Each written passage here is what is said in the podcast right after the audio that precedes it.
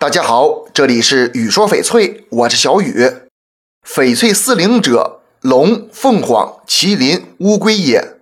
中国古时流传着四灵配四时，就是春麟、夏凤、秋龟、冬龙。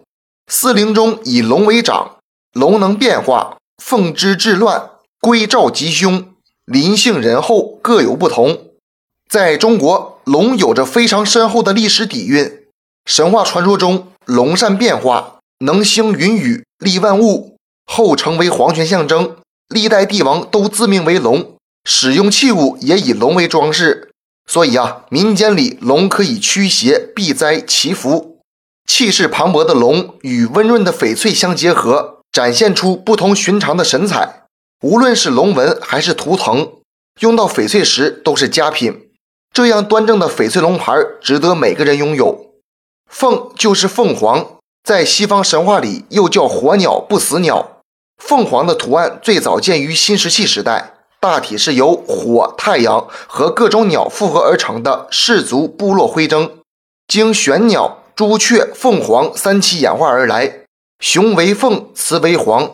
古人有云：“在天愿作比翼鸟，在地愿为连理枝。”翡翠凤凰寓意夫妻团结一心，齐心共建幸福的家庭。凤凰也是古代身份地位的象征，凤冠更是皇后的专属之物。翡翠凤凰象征官运亨通，事事顺利。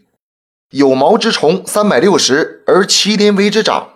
在传统文化中，麒麟为走兽之长，雄者称麒，雌者为麟，俗称四不像。生性温顺友善，积极上进，故翡翠麒麟寓意吉祥如意，家庭和睦。更有麒麟送子的说法。象征着子孙满堂、多子多福。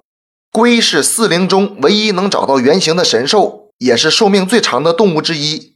相传呐，盘古开天地陨落后，留在北海的精血就变成了一个巨大的灵龟，名叫圆驼。在古代帝王的皇宫、宅院和陵墓里，都有石雕或铜铸的神龟，象征国运久远。风水师们认为，乌龟能够挡住三煞。即灾煞、岁煞以及劫煞，所以翡翠乌龟寓意着坚定的信念，辟邪保平安。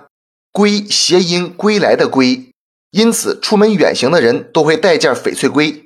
所以大家可以选择适合自己的翡翠，带着既美观又吉利。这期节目就给大家讲到这里了。小雨每天都会在朋友圈上新精美翡翠，点关注不迷路。那咱们就下一期再见了。